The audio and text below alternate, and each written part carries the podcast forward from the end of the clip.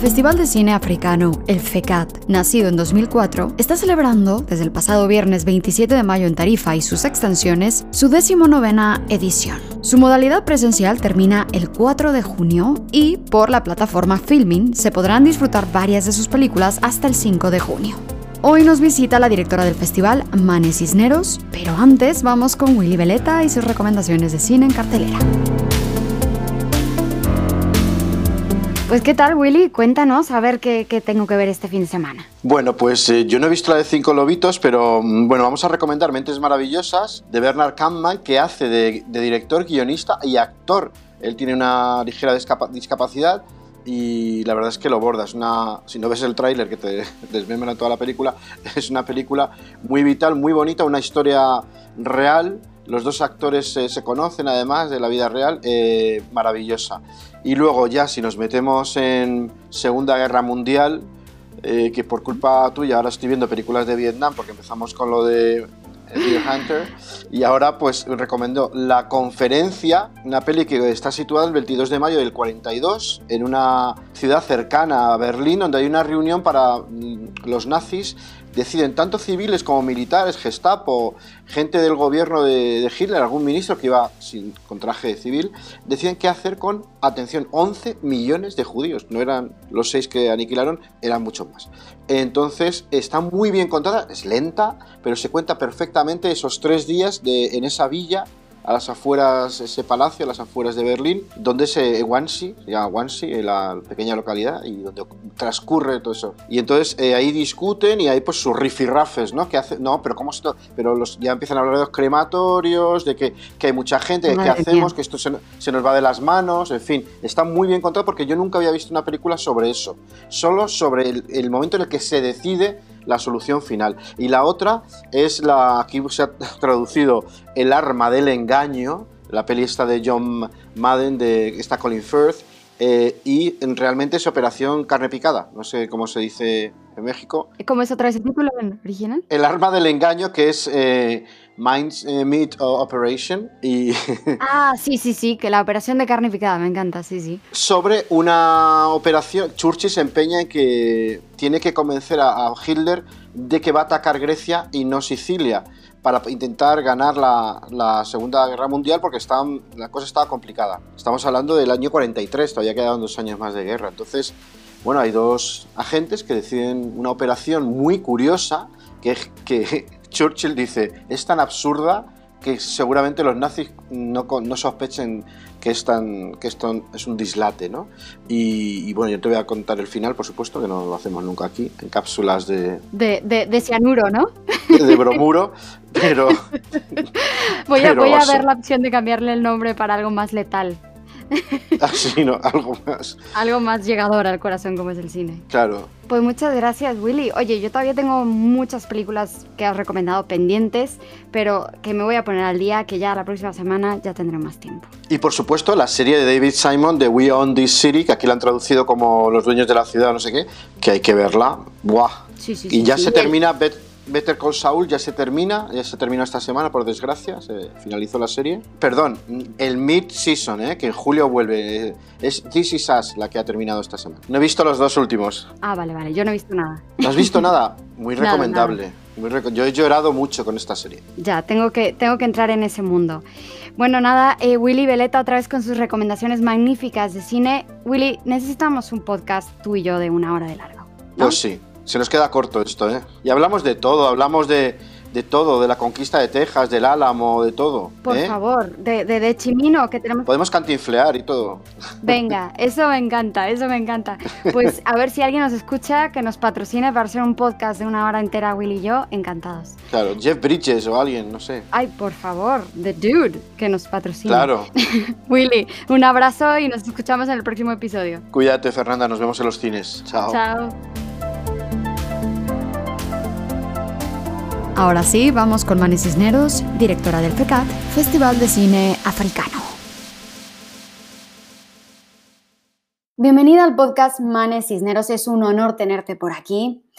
Cuéntanos, si hubiera gente que aún no estuviera familiarizada con el FECAT, ¿qué les dirías para que se animen a acercarse y ver las películas del programa?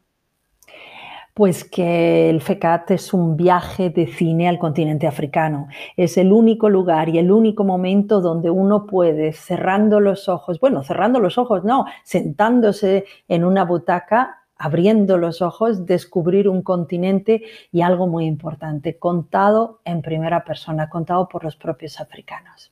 Es una aventura de cine esto en realidad. O sea, nosotros llevamos 19 años intentando construir un puente de cine con el otro lado del estrecho y, bueno, pues es en realidad es un festival que sirve para eso, para conocernos mejor, para descubrirnos a través de la magia del cine. Y comienza este viernes 27. ¿Hasta cuándo? Comienza el viernes 27 y dura hasta el día 4 de junio en forma presencial y hasta el 5 de junio en, la plataforma Filming, porque este año el festival vuelve a ser híbrido, en su formato híbrido presencial y, online. Y, y, bueno, a pesar de todo, que tengo que decir que para que todos aquellos que tengan unas ganas tremendas de acercarse a Tarifa, van a tener muchísimas actividades, muchísimas proyecciones, porque este año vamos a potenciar la presencialidad. Genial, pues hablando de Tarifa, yo te tengo que decir que cuando visité Tarifa siendo latinoamericana, yo sin tener esa experiencia de tener otro continente tan cerca, me impactó muchísimo eh, ver que a tan solo escasos kilómetros se podía ver justo la, costa africana. ¿Cómo dirías que ha logrado el FECAT acortar aún más esos escasos 14 kilómetros que existen entre el continente africano y el europeo? Pues mira, lo que tú me dices es lo mismo que me sucedió a mí cuando llegué a Tarifa hace ya 21 años prácticamente y vi este lugar mágico donde dos continentes prácticamente se, pueden palpar con, las puntas de los dedos. Eh, con las yemas de los dedos. Y, y algo increíble, cómo era posible que viviendo tan cerca, estando tan cerca, supiéramos tan poco los unos a los otros. Entonces, realmente con nuestros granitos de arena cada año, con mucho tesón y mucha seriedad, llevamos estos 19 años acercando los dos continentes, acercando a España España a África y África a España. Y luego, claro, mm, siendo nosotros un festival que tiene los radares encendidos día y noche y muy atentos a todos los cambios, pues mm, hemos ido cambiando, hemos ido adaptándonos a las realidades del continente vecino y también a cómo la sociedad española ha ido cambiando poco a poco con respecto a África. Es cierto que hay mucho camino por recorrer. Eso queda clarísimo y que no bastarán probablemente ni otras 19 ediciones de, de FECATA para conocernos mejor. Pero sí es cierto que ha habido muchos cambios en estos años y el simple hecho de que haya películas españolas rodadas sobre África, rodadas en África, que era algo impensable hace 19 años. El hecho de que haya habido un cambio generacional en África, que se haya democratizado el cine gracias al digital eh, y que los jóvenes hayan podido coger por fin las cámaras, pues hemos visto una auténtica revolución en el otro continente. Y, claro, bueno, pues el, FECAT es, es la puerta por donde entra todo esto. ¿Y para qué nos sirve? Pues para, para ayudarnos a conocer mejor el continente africano. Yo lo repito hasta la saciedad.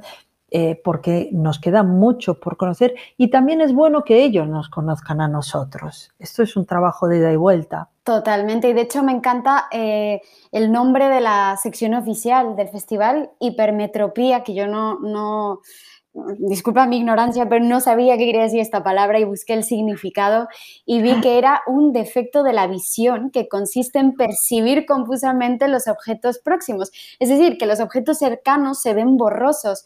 Es muy fuerte entonces que dos continentes tan cercanos, como dices tú, todavía tengan que conocerse más a profundidad y romper todos estos estereotipos de, ambas, de ambos lados, pero obviamente que creo que han prevalecido más de este lado, ¿no? Sí, sí, sí. Bueno, y, no solamente del otro lado, puedo decir que nosotros en suelo español tenemos una cantidad importante de personas que vienen de África, que conviven con nosotros, que forman parte ya de nuestra cotidianidad y verdaderamente tenemos una imagen absolutamente distorsionada acerca de ellos.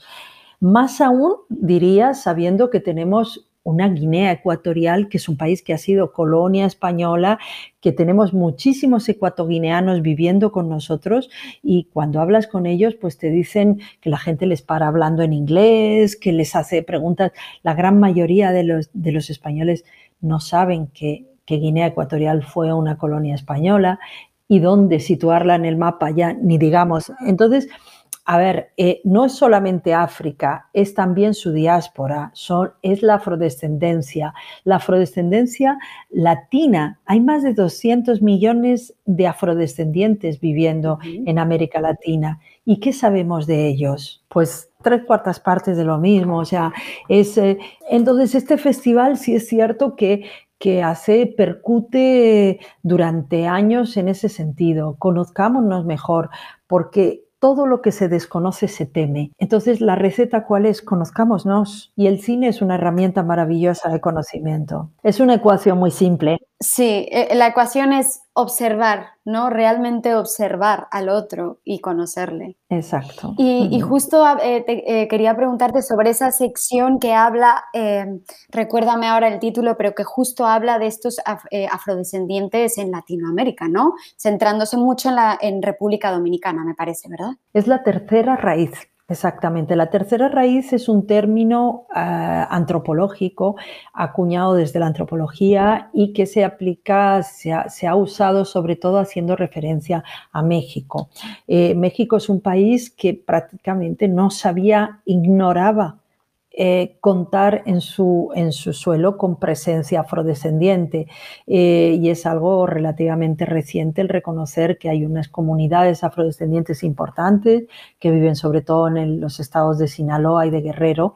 Pero ese término eh, a mí me ha gustado porque, bueno, yo soy antropóloga de formación, entonces cuando buscábamos un título para esa sección pensé en, en extrapolar el término de, tercera raíz a toda América Latina, donde un continente que tiene una raíz india, una raíz blanca ¿ah? y una raíz negra. Y esta es esa tercera raíz que es tan, tan, tan desconocida. ¿Y qué temas dirías que prevalecen en los, eh, bueno, en general en, todas las películas del programa, pero especialmente en estos 10 títulos eh, de la sección oficial? Pues encontramos una, mm, yo diría, toda una serie de, preguntas y de inquietudes que están en la vida cotidiana de, los, de la juventud africana. Eh, este año, de forma absolutamente transversal y sin buscarla, la violencia está muy, muy presente, la violencia no solamente de género, la violencia colonial, la, la violencia postcolonial, la violencia medioambiental.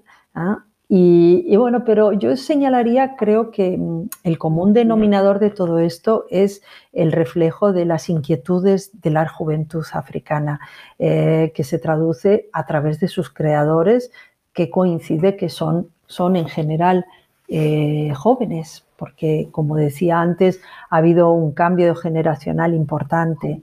Sí, África es un continente que tiene más del 70% de su, de su, población tiene menos de 30 años. Y se nota también en el, en el jurado también, ¿no? Son, están alrededor de, de, los 30, 40, o sea, son bastante jóvenes. Sí, sí, sí, sí. sí y fundamentalmente por, por, lo que, por lo que decía, porque ha habido, hay que pensar que los primeros cineastas que crearon, que hicieron, que empezaron a hacer cine en África lo hicieron a finales de los 50 sobre todo y a partir de los 60. Entonces esta es gente que, bueno, por edad lógicamente pues ya no están entre nosotros o algunos son muy mayores.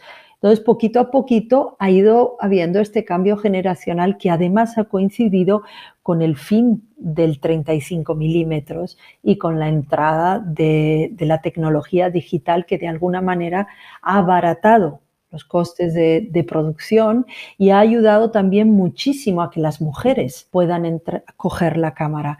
Tenemos un tercio de la, de la producción, de, la programación del festival dirigido por mujeres. ¿eh? Qué bueno, así me gusta, me encanta. Este año casualmente tenemos un tercio de, de producciones dirigidas por mujeres, pero ha habido, por ejemplo, creo que fue el año pasado que hubo, hubo era la mitad de, y en competición había mayoría de mujeres incluso. Entonces esto, bueno, depende de los años de las producciones, pero sí es significativo el hecho de que haya tantísima presencia femenina. Sí, de hecho la, película que, la de apertura, eh, Caminar en el agua, es de Aisa Maiga, ¿no? Una directora de documental muy, muy reconocida. Es actriz, es directora, es activista, es bueno, una de las grandes, grandes de, del cine de África. Y ella es italo, es, perdona, eh, franco-senegalesa y nunca jamás ha dejado ha dejado el continente de origen de su familia, de parte de su familia de lado hasta el punto que, bueno, digo, es activista, activista en pro de los derechos de las mujeres y, medioambiental. Por eso esta película que dirige eh, Marché sur l'eau, Caminar sobre el agua, que es la que va, con la que abrimos este año el FECAT. Sí, y de hecho hace poco se proyectó también su anterior documental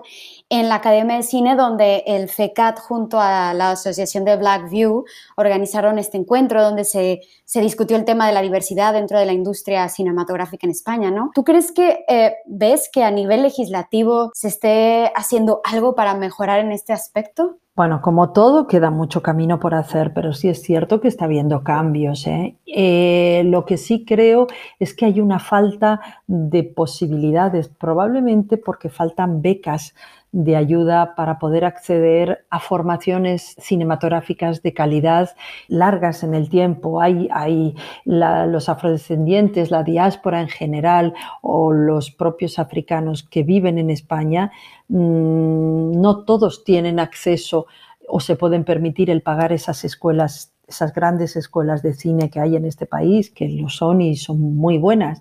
Entonces, esto hace que probablemente todavía falte falte a nivel, yo diría, de dirección, quizá, porque a nivel de interpretación tenemos grandes actores afros en España.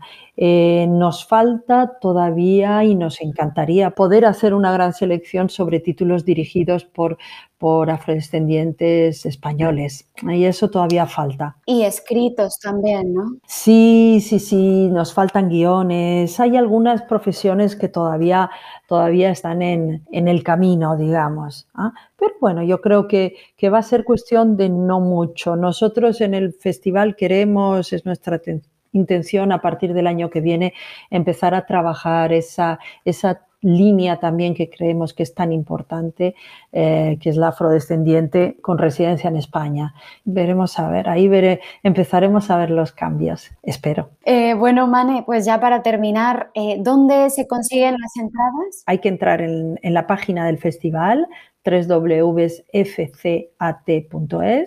y allí, bueno, hay un banner muy grande que dice compra tus entradas. Las entradas se compran a través de Entradium y luego quien está en tarifa, pues, y no ha podido entrar en Entradium puede comprarlas también eh, de forma física en las sedes.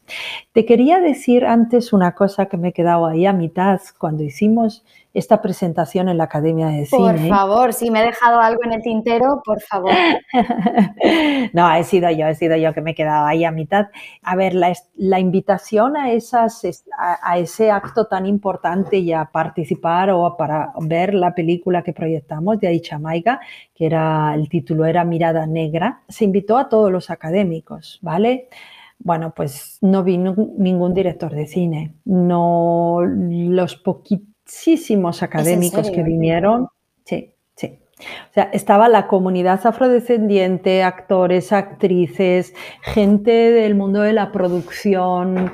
Eh, bueno, o sea, puedo decir, por ejemplo, estuvo Netflix, estuvo Teresa estuvo Tonucha, y entre el público mm, faltaban los académicos. Entonces, yo no sé, ah, la sensación que nos dio ese día es que a los académicos también eh, a lo mejor les falta el abrir un poquito los ojos a, estas otras realidades que forman ya parte de, España, de nuestra sociedad. Totalmente, o sea, el cine realmente tendría que reflejar eh, lo que es la sociedad, ¿no? Y la sociedad de España es variadísima y, es hora de que obviamente la gente que toma las decisiones en el cine pues se den cuenta de, la importancia de incluir todas estas perspectivas, ¿no? Bueno, este año eh, las nuevas bases de acceso a festivales, a las subvenciones del ICA, del Instituto del Cine y el Audiovisual de España, han incluido por primera vez la diversidad como un plus, digamos, para quien, aquellos festivales que la recogen. Eh, por eso te digo, yo creo que sí, se están dando pasos. Quizás sea porque yo llevo muchos años ya en esto y, cuando empecé con ello, eh, verdaderamente nos enfrentábamos al cero absoluto, a la negación absoluta. El único público que podíamos esperar tener era el de las ONGs, que tampoco era el público que nosotros buscábamos, porque al contrario, o sea, nosotros buscábamos romper con la pena, romper con los estereotipos del dolor, eh, África como fuente de guerras, de, pandemias, de... No, África es mucho más que eso y, la afrodescendencia también eh, es mucho más que eso. Entonces, simplemente decimos que, que, nos gustaría que este festival pudiera ser un escaparate para, para una realidad, unas realidades reales de lo que es nuestra sociedad. Y nuestra sociedad no es solo blanca, para nada. Pues muchas gracias, Manes Cisneros, directora del FECAT, Festival de Cine Africano de Tarifa, que comienza este 27 de mayo hasta el 4 de junio. Y como diría nuestro querido amigo Willy Veleta, eh, nos vemos en el cine, nos escuchamos en el próximo episodio de Cápsulas de Morfina. Muchas gracias, Mane.